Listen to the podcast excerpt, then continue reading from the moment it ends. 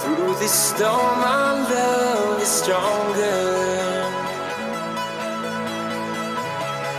Now I'll follow it.